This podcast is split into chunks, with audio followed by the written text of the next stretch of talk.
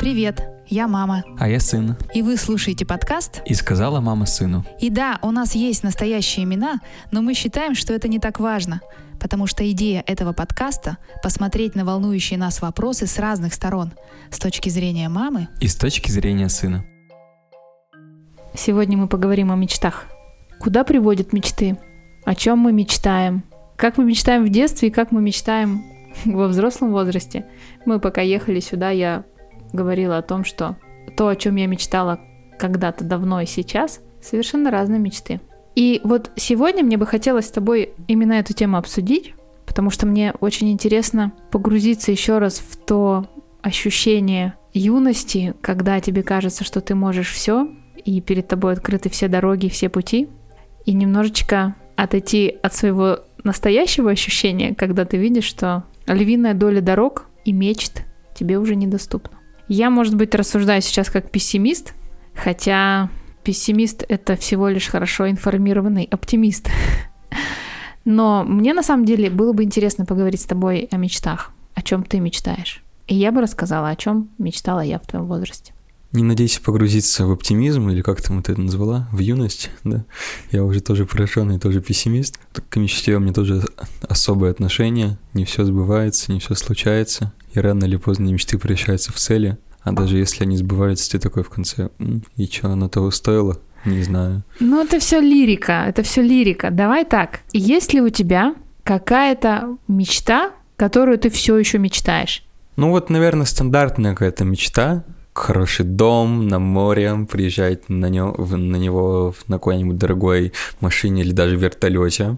Работать на работе, на которой я буду ничего не делать, но получать миллионы. Ну, то есть мечта такая бытовая достаточно, ну да, да? да. Ты знаешь, у меня была мечта какая?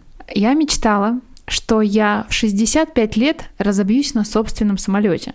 И мне тогда говорили, типа, ты мечтаешь умереть? Я говорю, нет, я меч- мечтаю уйти в рассвете сил, чтобы меня запомнили молодой, здоровой, красивой на собственном самолете, что говорит о том, что я всего добьюсь к этому возрасту. И вот мне 44, и 65 это уже так рядом, и что-то я не хочу, чтобы моя мечта воплощалась. Но, во-первых, у меня нет собственного самолета, а во-вторых, в 40 лет жизнь только начинается, в 65 не хотелось бы ее заканчивать. И вот к вопросу о том, что бывают такие мечты, которые перестают становиться твоими мечтами, чем ближе ты к ним подходишь. Ты рассказала о своей мечте, которая, в общем-то, и не мечта, мне кажется, а больше Скорее скорее, цель, цель. да. А мечта. Не знаю, не могу ничего такого придумать. Что прям мечта. Ты знаешь, я мечтала, да и до сих пор мечтаю, много путешествовать. Вот правда. Так это тоже цель. Ты знаешь, цель — это посетить конкретные четыре страны. А, То, что у тебя не конкретные цели, не делает их мечтами. Ну нет, жить в путешествии. Мне бы хотелось. И ты знаешь, я с многими людьми разговариваю. Очень многие мечтают жить в путешествии. Потому что, когда ты в путешествии находишься, ты можешь играть любую роль. Ты как будто бы проживаешь разные жизни. За одну жизнь можешь прожить много разных жизней. Ты не мечтаешь путешествовать? Ну, опять же, мечтаешь. У меня есть цель там много путешествовать, но я бы хотел бы путешествовать. У меня есть плюс-минус страны, по которым я хотел путешествовать. Но это разве мечта? Для меня мечта это что-то такое вот прям глобальное, вот цель жизни. Окей, ну тогда что? Ну, Твоя вот мечта. Слишком глобально, я не мыслю такими категориями. Я, себе это вижу только целями. Ну вот ты знаешь, мечта, например, в космос полететь. Ну, Ну, это больше к мечте относится, чем к цели пока еще. Я мечтала в свое время книгу написать. Ну, и я, кстати, думаю, что это еще возможно. Кто-то мечтает изобрести лекарство от рака, например. Кто-то мечтает выйти замуж и умереть в один день с любимым человеком. Мечта такая штука, сложно ведь дать ей определение. То есть это то, что ты очень сильно хочешь. И да, классно, когда мечты исполняются, превращаясь в цели. Но иногда бывает, что ведь и не превращаются. Но тут ведь вопрос не в том, превращаются или нет. Тут вопрос в том, что умеешь ли ты мечтать. Насколько ты глобально можешь мечтать. Я вот работаю сейчас с людьми. На коуч-сессиях очень часто люди не могут представить себе, как можно по-другому, и не могут позволить себе помечтать. И вот это, мне кажется, грустно, потому что если ты не мечтаешь и глобальные цели себе не ставишь, ты ведь их не достигаешь. ну просто я рациональный. я не мечтатель, я не вот, не вот из этих хочу стать президентом, буду лежать на диване, ничего для этого не делать. Я, я рациональный, я ставлю цель, большую какую-нибудь. Ну вот, допустим, недавно еще у меня была большая цель поступить вот в ВУЗ. Определенный причем. К сожалению, не исполнилось. Цель подкорректировалась, цель изменилась. То есть, ну, то есть ты ведь тоже поступил в ВУЗ, только да, в другой. Да, да, да. И не сказать, что у нас оба-то хуже, но я мыслю целями, я не мыслю мечтами. У меня нет такого, что я мечтаю много путешествовать, а потом иду на работу с, с, с какие-то с 9 до 6. Хорошо. Ты уже взрослый, рациональный и мыслишь целями, а не мечтами. А можешь ли ты вспомнить какую-нибудь свою мечту детства? В детстве же мы не целями мыслим. А, ну да, есть, наверное, одна. О, даже еще лучше вспомнил. Давай. Еще лучше вспомнил. Детская мечта.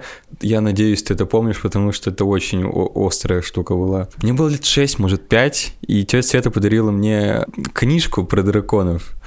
И она была так написана, как будто это вот не фантастика, а именно какой-то справочник по реально существующим вещам, да, как, помню как книжка с породами собак или что-то в этом роде. Там даже были адреса ферм, которых их разводят, и номера, по которым можно заказать. Там даже ценники были, по-моему, на этого, mm-hmm. на каждого дракона. Нет, 6 не было, первый класс. Я ходил с ней в школу, я ее читал. Я помню, как ты ее зачитывал mm-hmm. до дыр. Ты все время со мной обсуждал, какого бы дракона, дракона мы могли надо, завести да. дома. Я тебе все время объяснял, Никит, ну посмотри, вот видишь, это очень большой дракон. Сколько у нас квартира метров? Он просто здесь не поместится. А для такого дракона нужно отдельное помещение. А тут ему будет холодно, а этот ядовитый. А этот, например, есть то, что мы ему не можем позволить э, приобрести для еды. Угу. Я помню эту историю. Ну вот, да. По-моему, Новый год это был? Да. Новый год. Ты мне устроила квест по квартире? По 12 записок, вот это mm-hmm. вот все, какой-то квест. И там, по-моему, основная цель была это вот яйцо дракона найти. Я mm-hmm. такой зарядился прямо, инициативно там все искал, делал, а потом в холодильнике там было, ой, как сейчас помню, яйцо мандаринового дракона, там мандаринка с бумажкой вот это вот. И для меня это было... Ты-то воспринимал это, наверное, как, как шутку. Как игру. А для меня это было такое оскорбление вообще. Это вот меня так в жизни, наверное, никто до этого не оскорблял, как вот этот вот жест. И я прям так сильно расстроился. Я, по-моему, неделю отходил от этого. А я эту историю с другой стороны помню. Uh-huh. Я не помню про твое оскорбление и мандаринку, яйцо мандаринового Ты не помнишь мандаринку? Серьезно? Я это не помню, я помню другое. Ты все время просил дракона тебе купить. И нашел, там был какой-то дракон в форме петуха, и он был не Но крупнее он собаки. Он самый такой простой. Да, и был, ты да. говоришь, мам, ну такого же мы можем. Он, смотри, не ядовитый, маленький, как собака, можем себе позволить. И на Новый год э, я просила тебя написать письмо Деду Морозу. Ты написала, даешь мне письмо. И я смотрю, там написано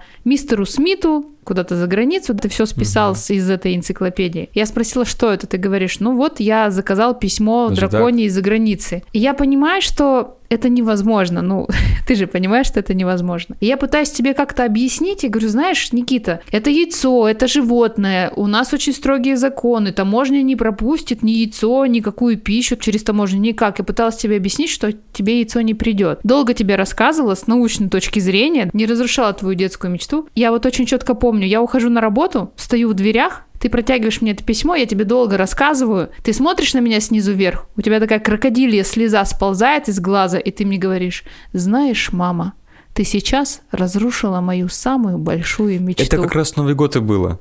Это вот после мандаринового дракона. Да. Мандариновый дракон. Это вот, да, оно, точно, вот сто процентов. Ну, прости меня, пожалуйста, я же Вообще ужас. Не я знаю, что ты не понимала, но, ой, господи, это было так ужасно. Я же не знала, как еще тебе объяснить, что... Не хотелось говорить, так, сынок, ты взрослый уже, забудь про драконов, не существует такого. Хотелось как-то тебе помягче преподнести эту жестокую правду.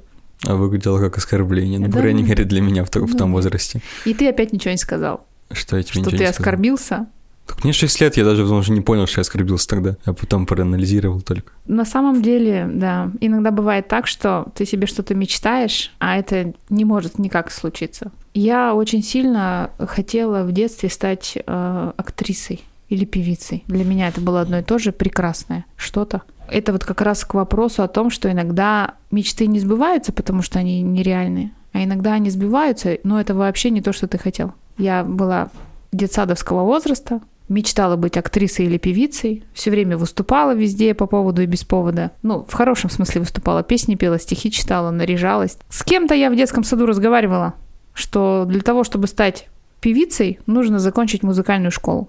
А у нас семья была хорошая, но такая пролетарская.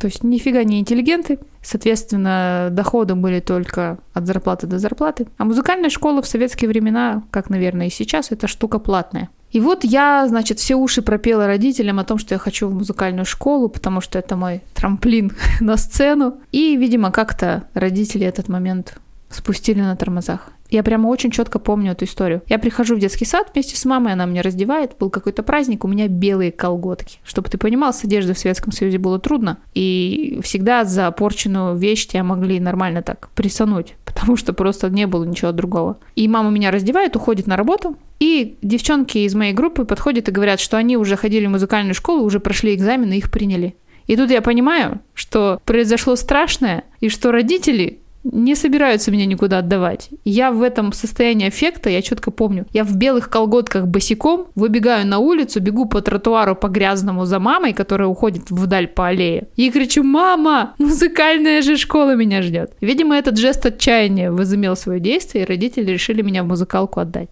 Там была такая история, что Класс фортепиано — это самый такой популярный, на пианинке все хотели играть. Быстро заполнился, и, в принципе, мест уже не было. Оставался только класс скрипки. Домра и аккордеон как-то совсем не моя история, а скрипочка Ничего так, зашла. И в итоге в какой-то момент я поймала себя на мысли, что музыкальная школа превратилась в каторгу, потому что полгода ты играешь щипком на скрипочке, потом ты учишься держать смычок, затем какие-то неинтересные совершенно гаммы, и это вообще не, не то ощущение эйфории и славы от сцены, которое я себе представляла. Я, наверное, училась в третьем классе, у меня заболела голова, я сходила в медпункт, мне померили давление, и оказалось, что оно очень низкое. Ну, это нормально, растущий организм, я длинная была. И мне выдали справочку, освобождающую меня от учебы. И я очень хитро поступила, и я взяла эту справочку, отнесла ее в музыкальную школу, в администрацию и сказала, вот смотрите, у меня справочка есть, мне учиться нельзя, короче, да, свидос, не буду больше учиться. И я целый месяц не ходила в музыкалку. Родители про это не знали. Потом, конечно, когда они узнали, отругали меня. И папа сказал, так, ты там в белых колготках бегала по аллее, да? Ты так хотела музыкальную школу, чтобы что? Чтобы вот так вот быстро сдаться? Ничего не знаю. Будешь учиться до конца. И я отучилась в музыкальной школе до конца. Это не привело меня на сцену, но я поняла, что иногда то, что мы себе представляем в мечтах, и тот путь, который нужно для этого проделать, это совершенно разные вещи. И в какой-то момент ты должен для себя решить, ты вообще готов на этот долгий путь ради своей мечты или не готов. Иногда мечты претерпевают корректировки. А иногда ты, сжав зубы, идешь к своей цели, несмотря ни на что. Красиво. Поучительно, да? Так Ну да. вдохновляюще. Поучительно. Насчет корректировки мечты. Я не думаю, что вообще мечта может корректироваться. Мне кажется, Почему? может корректироваться только цель какая-то. Я хочу быть космонавтом. Потом такой, ну не получается. Ну ладно, хотя бы там водителем ракеты условно. Ну ладно, хотя бы ответственным за полеты. Ну ладно, не получается. Ну хотя бы хоть как-то на аэродроме один раз побывать. Не так работает. Ты думаешь, что если твоя цель Мечта. мечта в какой-то момент ты понимаешь недостижима, то это нужно просто от нее отказаться и совершенно не корректировать? А смысл такой мечты? Это же просто цель. Нет, любая мечта, когда достигаешь ее, становится реальной и целью. Но А если прежде чем а она если не- станет целью, ее же нужно захотеть и замечтать. На самом деле, тут вопрос дискуссионный, как ты любишь говорить. Есть такие мечты, которые, ну вот не выходят и все, забили сразу же на них. А есть такие мечты, которые, если не получается, нужно корректировать. Ну, ты действительно очень сильно хочешь этим заниматься. Ну, ты не можешь жить без шоу-бизнеса. И ты идешь в цирк убирать навозы за слонами. Тебе нужно цирковое окружение. И так тоже бывает. Но это не значит, что если ты не становишься а, великим актером, то ты никогда не будешь соприкасаться с кино. Вопрос ценности мечты. Если ты что-то загадал, то уж до конца. Нельзя же просто загадать, а потом постепенно, постепенно, постепенно скинуть, пока она вообще мечтой не перестанет быть. Я про то, что и так, и так бывает. Иногда ты очень сильно что-то хочешь, и ты настолько это сильно хочешь, что ты за любой кусочек, за любой хвостик этой мечты хватаешься для того, чтобы воплотить как-то ее в жизнь. Это же полумеры. Это не мечта, это так. Вопрос цены и ценности. Вот смотри, женщина не может иметь детей, но очень сильно хочет иметь детей. Она билась там 20-30 лет, но нет у нее детей. И что? Все, мечта недостижима, забили на этот вопрос. Нет, если она хочет иметь детей, она будет эту цель достигать любым способом. Она попробует усыновить. Она, не знаю, там на- наймется гувернанткой кому-то, чтобы работать с детьми. Она будет ходить в детский дом помогать. Я про вот это. Иногда наша мечта может претерпевать корректировку, ну, если она объективно недостижима, если она для тебя очень ценна. Но если ты очень легко отказываешься от своей цели, от своей мечты. Кстати, да, чувствуешь, мы цели с мечтами сейчас с тобой путаем. Если ты очень легко можешь отказаться от своей мечты, значит, вопрос здесь стоит в том, ценна ли она была для тебя. Ну, допустим, возвращаясь к теме с драконами, что бы ты мне предлагала делать с этими драконами? Если для меня были ценны эти самые драконы, то что мне следовало сделать? Рисовать драконов, писать песенки про драконов или что? Здесь ведь мы говорим еще про детские фантазии, ну просто в какой-то момент ты вырос и сам понял, что это сказка. Хотя никто не знает. Может быть, они и существуют. еще Ты всё, мог да? стать, между прочим, великим исследователем, отправиться в какую-нибудь Новую Зеландию, ползать по горам и искать драконов всю жизнь. Мгм. И так ничего и не найти. Ну, не факт. Может быть, ты нашел бы следы драконов. Мгм. А может быть, ты бы стал искусствоведом и доказал бы, что они реально существовали. Ну, это уже все, вода пошла.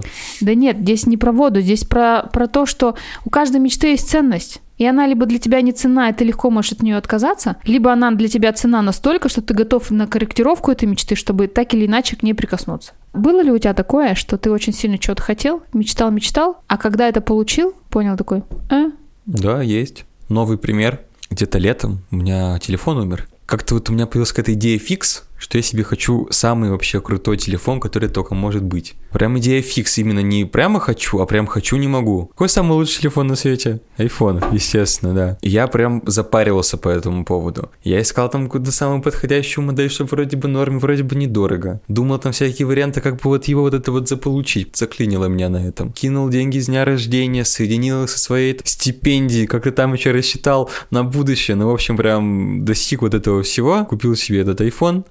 И чё? Ничего такого, обычный телефон. А так хотелось, прям очень долго, месяца два, наверное, длилось. В итоге купил и ничего вообще. Телефон как телефон, звонит, ладно. Мне так очень странно слушать, что у тебя все мечты, они так или иначе связаны с какими-то вещами или бытовыми историями. А не хотелось ли тебе когда-нибудь мир спасти? От А, кого? От плохих? От плохих. Совершить какой-то поступок? Мне всегда хотелось оставить после себя какой-то след. В течение жизни, так или иначе, моя мечта оставить след претерпевала изменения в зависимости от разных жизненных ситуаций. То мне хотелось написать книгу, то мне хотелось родить много-много детей, то, я не знаю, мне хотелось э, работать с людьми, чтобы осуществлять им поддержку, преподавать, через знания или какой-то опыт нести людям себя, оставлять себя в их э, сознании. Так или иначе, я по чуть-чуть все эти вещи делаю и делала. И продолжаю делать. Но они никак не связаны с какими-то материальными ценностями. Ведь когда я умру, я хочу оставить след после себя, я ведь не буду этот след никак ощущать, в могилу ведь его с собой не заберу. Ну то есть я к тому, что у меня есть вот эти нематериальные мечты. А ты говоришь о каких-то мечтах материальных, которые действительно выглядят больше как цели. У тебя правда нет такой нематериальной мечты? Я как-то больше ставлю свою целью не оставить след в истории, а как-то прожить эту жизнь приятно и хорошо. Нет, дело не в том, что твоя э, мечта должна с моей как-то коррелироваться. У меня мечта оставить след после себя. А у Окей, меня тебя, нет. ну у тебя нет, но у тебя нет разве мечты что-то такое придумать, чтобы Тоже оставить след в истории. Все к Нет. этому сводится. нет, чтобы, например, люди не болели или Тоже не оставить след в истории. Да нет, при чем Да-да. здесь это? Ну это все какое-то очень такое скучное, Скучно. бытовое. Вертолет, дом на море. А я вот хочу. А не будет ли это так, как с айфоном? Будет у тебя вертолет, дом на море, и ты такой, а, вертолет, дом на море. Что Ну. такого? Надеюсь, нет. Вот так интересно, мы с тобой вроде бы говорим об одном, а мыслим совершенно разными категориями. И вот мне интересно, почему так происходит? То ли потому, что нас воспитывали разумным, добрым, вечным в Советском Союзе, а именно это воспитание я захватила еще, когда закладывалась моя личность, что все для, для других, для Родины, для победы, для истории. Когда мы воспитывали вас, уже не было этих может быть, и не- несуществующих ценностей. Я не говорю, что это правильно, что я правильно думаю, это неправильно. Нет, мне просто очень интересно, что у меня были еще такие мечты, да и сейчас, наверное, есть, нематериальные. А ты сейчас рассуждаешь только материальными вещами. С другой стороны, это ведь может говорить о том, что когда ты их переводишь в цели, они могут быть достигнуты. Но так это скучно. Что скучно? Это так грустно, это так неромантично, и это так плоско. Для меня это намного более близко, чем оставить какой-то непонятный след в истории, а потом надеяться, что кто-то меня вспомнит когда-то. Почему а вдруг, непонятно? А вдруг не вспомнит? Почему непонятный след в истории? Вы Почему я должен париться о том, что кто-то меня будет когда-то помнить, вместо того, чтобы радоваться тем, что я сейчас живу и получать от этой жизни удовольствие? Ты сейчас зачем-то примеряешь мою мечту на себя. Она моя, она тебе не подходит, она тебе не откликается и не цена. И поэтому ты ее на себя сколько ни примеряй, тебе будет в ней плохо. Это моя мечта, не трогай мою мечту своими руками, пожалуйста. Ты, ты же сама это делаешь. Я Мою- просто- Мою мечту на себя вешаешь. Я не вешаю твою мечту на себя. Я, Плоско, неприятно. я просто тебе фу-фу-фу. говорю, что с моей точки зрения это как-то скучно выглядит. Потому что мечта, она вся такая, мечта. Она вот мечта. А все, что ты говоришь, это какие-то очень Цели. измеримые цели. Да. И поэтому я и рассуждаю, а почему так происходит, что я еще, ну, мое поколение, да, хотя мы его прям очень рядышком же все. Почему мы мыслим еще какими-то такими мечтами, а ты и твое поколение уже очень бытовыми. С моей точки зрения это скучно, правда. С твоей точки зрения это очень понятно и ведет к конкретным целям. И это ведь неплохо и нехорошо. Тебе, наверное, кажется, что мои вот эти эфемерные мечты — это бред собачий. Зачем это? Я ведь не то, что хочу, чтобы меня помнили, меня помнили, что я такая была, когда меня не станет. Не в этом же ценность оставить след в истории, а в том, чтобы людям было хорошо от того, что я делаю или делала. Ну, не знаю. Ну, мы опять приходим к этому добру и злу. Ты за свое маленькое добро, или как ты там это Да. называешь, а я про то, что нужно, если что-то делать, то делать кардинально. Ну, вот ты же хочешь сделать мир лучше, Да. и сделать что по чуть-чуть. Понимаешь, в чем дело? Я не могу изменить мир по щелчку пальцев, объективно. Я могу его менять в рамках своего ареала обитания, делать его лучше теми шагами маленькими, которыми я могу. Я могу лежать на диване и говорить, окей, я ничего не могу с этим сделать. Правительство отвратительное, экология ужасная, и воры кругом и преступники. Сама же хотела политику не сделать. Я не про политику сейчас, я про другое. Я могу ничего не делать, ссылаясь на то, что все мои действия не приведут ни к чему кардинально. А я могу каждый день делать жизнь лучше, чуть-чуть. Не выбрасывать мусор куда не положено, не пользоваться пластиком, помочь бабке. Да, помочь... Ба- Бабка, наверное, обиделась, что я бабкой называю. Ну-ка, помочь какой-нибудь бабушке. Ну, не знаю, сделать что-то, что в моих силах каждый день по чуть-чуть. И мы с тобой не раз уже про это говорили. Если каждый будет делать что-то по чуть-чуть, то мир станет лучше. Но если каждый будет думать, что мой маленький шажочек не изменит этот мир и будет лежать на диване и ничего не делать, вот мир лучше точно не станет. Как это соотносится с темой мечты? Ты мыслишь очень емко, ну, буквально, да, материально. Типа, как мой маленький шажочек может изменить этот мир? Я мыслю какими-то абстрактными категориями. Хочу оставить след. Мой маленький шажочек может изменить мир к лучшему. Мои маленькие дела по капельке могут сделать мир лучше. Я могу оставить после себя что-то хорошее, даже когда меня не станет. И это вот так интересно для меня сейчас. Мы с тобой по этому поводу ведь и не раз ссорились, да, когда не могли прийти к общему знаменателю. Но здесь ведь дело не в не в нашем представлении об этих маленьких шажках, а дело в том, что мы просто по-разному с тобой думаем. Разные поколения, разные события, разное окружение. Тебе не хочется порой пофантазировать на полную? Ну, о чем мне фантазировать? Для меня это бессмысленно. Мечтать о чем-то неосуществимом для меня вот, ну, глупо. И очень часто мы не слышим друг друга, не состыковываемся, потому что мы как будто бы на двух разных языках думаем. То, что для меня совершенно очевидно, делать мир лучше через какие-то действия, чтобы оставить после себя след, для тебя не очевидно, потому что для тебя нужно жить здесь и сейчас, домик у моря, вертолет, и только это имеет ценность. Я не понимаю, что ты хочешь слышать в таком случае. Ты привык мыслить конкретными категориями. Да, А хотел бы ты попробовать, пофантазировать и помечтать о чем-то не таком конкретном? я в этом не вижу необходимости. А ты знаешь, что если мы не мечтаем, то мы и ничего не делаем. Ну, то есть, А знаешь, если мы только мечтаем, то мы тоже ничего не а я делаем. не говорю про только мечтать. Я говорю, что мечта, она движет тобой. Если ты думаешь о чем-то большом, ты начинаешь к этому двигаться. А ты о чем-то мечтаешь? Я же тебе говорю, я хочу оставить после себя след в истории. Не в том плане, чтобы про меня книги писали, говорю, какая Катя молодец, а чтобы сделать его лучше сейчас, и чтобы частичка меня в делах и в людях осталась. Убираем там мечты, квартира, машина, дом у моря, вот это все. Это ты прав, это не мечты, это больше цели. Долгие годы мечтала отправиться в путешествие и побывать э, в Мачу-Пикчу. В прошлом году там побывала моя подруга, рассказала, как это все выглядит, и я поняла, что я больше не хочу туда. Ну что, нет, Почему? ну, она рассказала, что там нет никакой романтики, толпы туристов. Фотографии-то этого я видела всего. То представление, которое у меня было об этом месте, полностью было разрушено ее рассказом, потому что место действительно уже превратилось...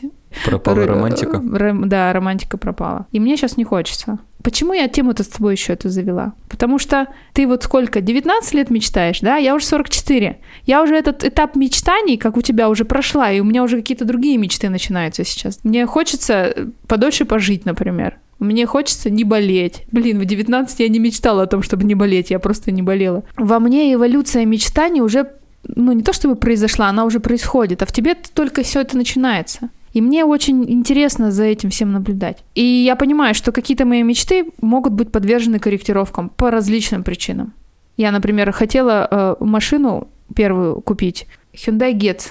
Маленькая машинка мне Маленькая? была нужна, да. Мгм. Мне так она нравилась, так она нравилась. Я прямо мечтала, что она будет маленькая, красненькая. Я приехала в салон, села за руль, а ты знаешь, что я высокая. Еще на каблуках была. У меня коленки упирались в руль. Максимально подняли мы руль, максимально опустили кресло, и мне все равно было неудобно. Все, мечта разрушена. Вот, вот так вот по щелчку. Я к тому, что мечты могут претерпевать изменения какие-то. Если они конкретные, буквальные, Ну, мечты Ты же хотела цели. Hyundai Getz, а получила машину. Я о чем ты мечтала, о машине или Hyundai Getz?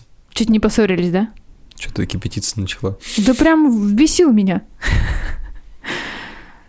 Так а что, ты о своем, я о своем. Так вот, в том-то и дело, что мы очень часто на пустом месте возникают какие-то ссоры, просто потому что мы думаем на разных языках и разными категориями. И классно, что это можно все обсудить. Потому что если бы не микрофоны, мы бы сейчас просто с тобой поссорились и разошлись по разным комнатам. Это да. А благодаря микрофону мы можем продолжить разговор и потерпеть друг друга еще немножко. И получается, что у нас история-то с тобой про мечты отсутствует. Проблемная какая-то. Давай все-таки повспоминаем конкретные истории. Я, когда вышла замуж за твоего папу, мы были на выпускном университета военного. Был какой-то большой банкетный зал, а, многие мальчишки были со своими девушками или женами уже на тот момент. И это было так красиво, они вставали и говорили «Господа офицеры!» и «Жены». И я помню, нас представили лейтенант Каледин с женой. И мне тогда стало как-то обидно, что я как будто авоська, понимаешь, придаток. Каледин с женой. И тогда я себе сказала, я сделаю все, чтобы когда-нибудь сказали госпожа Каледина с мужем. Я очень четко помню этот момент. Я прямо помню картинку, что меня окружало, когда я это подумала. И вот мы уехали в военный городок, прожили пять лет, вернулись обратно. И я работала на MTV. И тогда только зарождалось движение Comedy Club. Тогда это было очень модно. Устраивали ночные вот эти тусовки Comedy Club, когда э, местные стендаперы выступали, выходцы из местного КВН и э, типа селебы города, э, бизнесмены, смешники и так далее приглашались на это мероприятие в качестве гостей. И в какой-то из э, этих мероприятий меня тоже пригласили, соответственно, с мужем. Там шутили про MTV. И я просто помню момент, мы с своим отцом заходим в холл, и я вижу, там бегут ребята и говорят, Каледина с мужем пришла. И тогда ты не представляешь, в моей душе стояла такая Катя и делала так, yes, все. Мечта тоже такая, знаешь, она вроде бы конкретная, да, но она не материальная. Мне очень важно было это словить ощущение. Я его словила, меня сразу же отпустила. У меня больше не было вот этих вот имперских замашек. Такие мечты тоже бывают. Насчет мечты. История немного грустная, наверное, но, думаю, интересная. Когда мне было лет 12, мы, по-моему, в Питер ездили. Мгм. Насколько я помню, да. Да. Вот, и я помню, что в какой-то день мы пошли гулять. Я честно не помню куда, но это был какой-то вот очередной дворец в очередном парке с очередными колоннами, с очередными полуразвалившимися башнями, что-то такое. Мы туда приехали, пошел очень сильный дождь, сам дворец какой-то был закрыт, и мы пошли гулять. И мы в какой-то момент вышли на площадь. И вот там как будто вот время замерло, как будто с 18 века там ничего не менялось вообще. Там вот эти вот старинные лавки, площадь брусчатка выложена, и посередине а, брусчатки, там она, видимо, уже под действием гравитации продавилась прямо по центру, и там была такая небольшая лужица, напоминавшая небольшой маленький прудик, и там уточки плавали. И мы их то ли их кормили, то просто на них смотрели, что-то такое, я помню. Но мне так понравилось, и я в прошлом году, когда ездил вот с девушкой Полиной, я туда приехал, я весь день ходил по Пушкину, Поля там чуть ли не плакала уже, как ее заколебал этим Пушкиным, но я прям ходил весь день и не смог найти это место. Как бы, а была такая мечта красивая. Я, я чуть ли не год план вынашивал, как я туда приеду, найду это место, и вот снова вот это вот почувствую все. Ну вот видишь, наконец-то, наконец-то я услышала от тебя какую-то мечту нематериальную. Ну это когда было? Да неважно. Я про то, что мне хочется, чтобы мы с тобой на одной волне были в каких-то вещах. Ну, чтобы я тебя тоже понимала, и ты меня понимал. Почему я, может быть, излишне строга или придираюсь к тебе. Пока ты это сам все не проживешь, ты не поймешь. Когда я тебе скажу, чувак, машина это не самое важное, что есть в жизни, важное здоровые дети, ты будешь думать, что? Машина мне сейчас нужна. Мне холодно ходить по улице. Я хочу ездить на машине с комфортом. Какие здоровые дети? У меня еще даже нет мысли о здоровых детях. Понимаешь, мы на разных, получается, с тобой этапах жизненных находимся. Только я это уже поняла, а ты еще до этого не дошел. И, конечно же, мне хочется какие-то вещи донести до тебя сейчас, хотя я понимаю, что это бессмысленно и невозможно. Будь так, мои бы родители до меня их донесли в свое время. Это знаешь, когда ты сидишь и смотришь ужастик, и обязательно главный герой ночью заходит в дом с привидениями. И ты сидишь здесь с этой стороны экрана и говоришь ему, куда ты, дурак, идешь? Не ходи туда, я знаю, что там плохо. Вот я точно так же смотрю на тебя. И точно так же, как тот человек с другой стороны экрана, я вижу, что ты делаешь, и я-то уже знаю, что там вампиры, и что туда ходить не надо. И я тебе пытаюсь это сказать, а ты мне говоришь, так, мама, Давай без ваших, там, собственно, советов ненужных. С другой стороны, понимаешь, что ты должен этот опыт сам пережить. И сколько бы я тебе ни говорила, не ходи в страшный дом ночью, ты все равно туда пойдешь. Потому что когда ты туда сходишь, ты сам будешь всем остальным говорить, не ходите в этот страшный дом ночью. Помнил один пример интересный. Статья была какая-то про обезьянок, лесенку и бананы, знаешь? Эксперимент такой был. Вот комната, в комнате 5 обезьянок.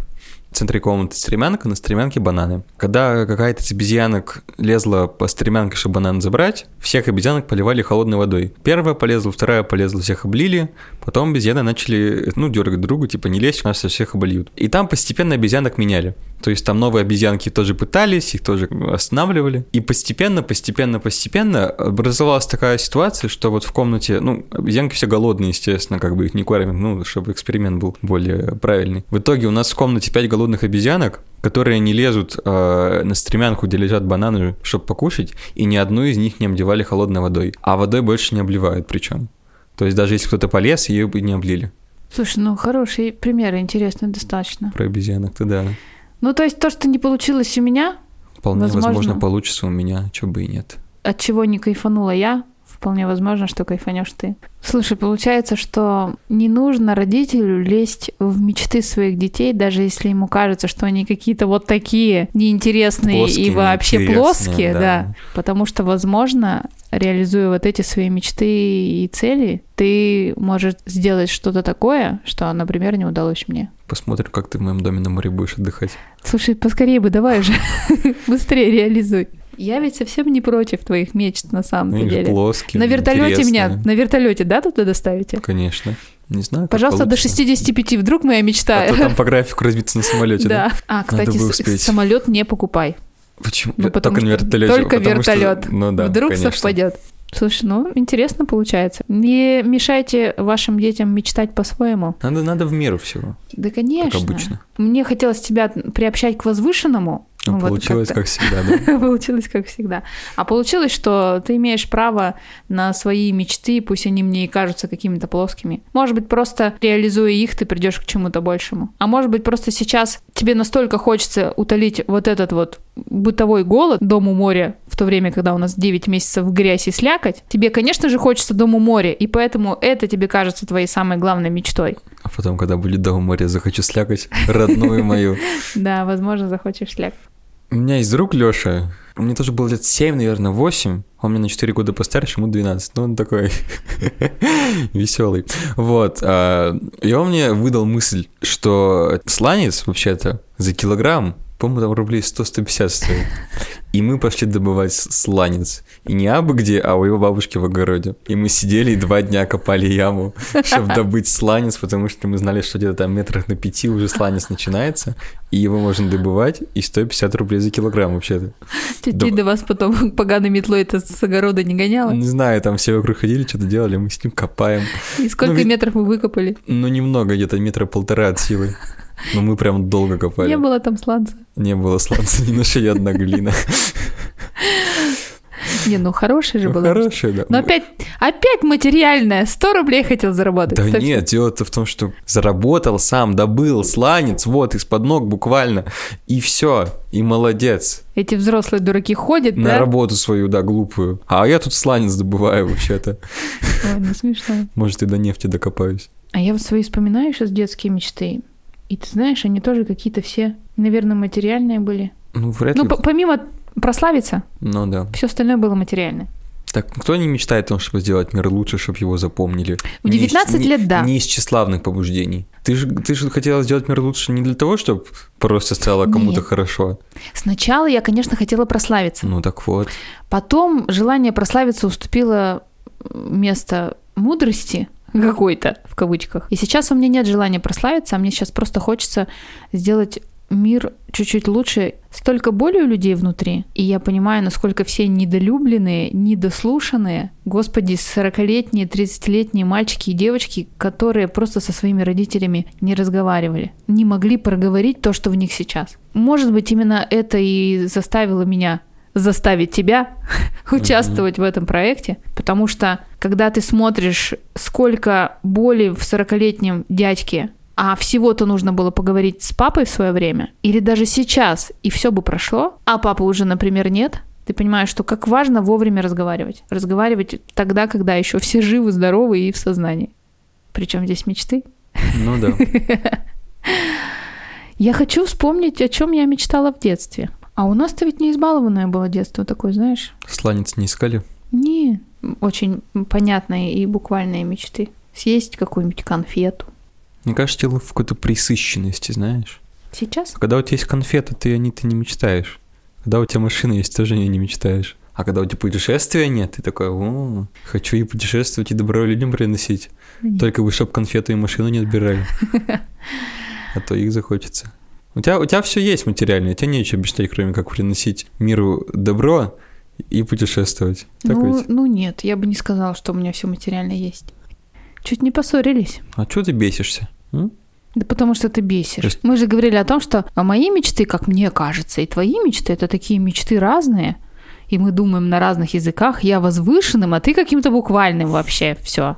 И вот мы пришли к выводу, ну, во-первых, мы все имеем право мечтать. И все мы имеем право мечтать по-разному. И если тебе кажется, что чужие мечты какие-то не такие мечты, то, скорее всего, с тобой что-то не так, а не с другим человеком. И что мечтать о возвышенном, прекрасном и сделать мир лучше, скорее всего, у тебя получится, когда, ну, ты либо сразу родился просветленным, либо ты много лет прожил, и машинкой, и домиком у моря тебя уже не вдохновить. Тем более, если они у тебя есть. У меня нет домика у моря, но вдруг когда-нибудь. А еще твоя история с обезьянами. Позвольте вашим детям мечтать по-своему и совершать свои ошибки. Даже если вам кажется, что вы сейчас их от всего убережете и направите, и что вам виднее, что нельзя заходить в страшный ночной дом с привидениями, пусть они туда зайдут. Пусть они на своей А шкуре вдруг все привидения уже убежали? а вдруг привидения убежали, а вдруг они там клад найдут. Родителю важно позволить ребенку мечтать по-своему, не оценивать его, просто наблюдать и поддерживать, если есть такая необходимость. Не навешивать ярлыки. Знаешь, как хочется повесить ярлычок? Ну, хороший я вывод сделала для себя. Я не знаю, как ты для себя. А еще важно разговаривать. Так ведь? А что ты киваешь головой и молчишь? Ну, хотя бы киваешь. Куда приводят мечты? Мне кажется, что никуда. Почему? Конкретно мечты приводят никуда.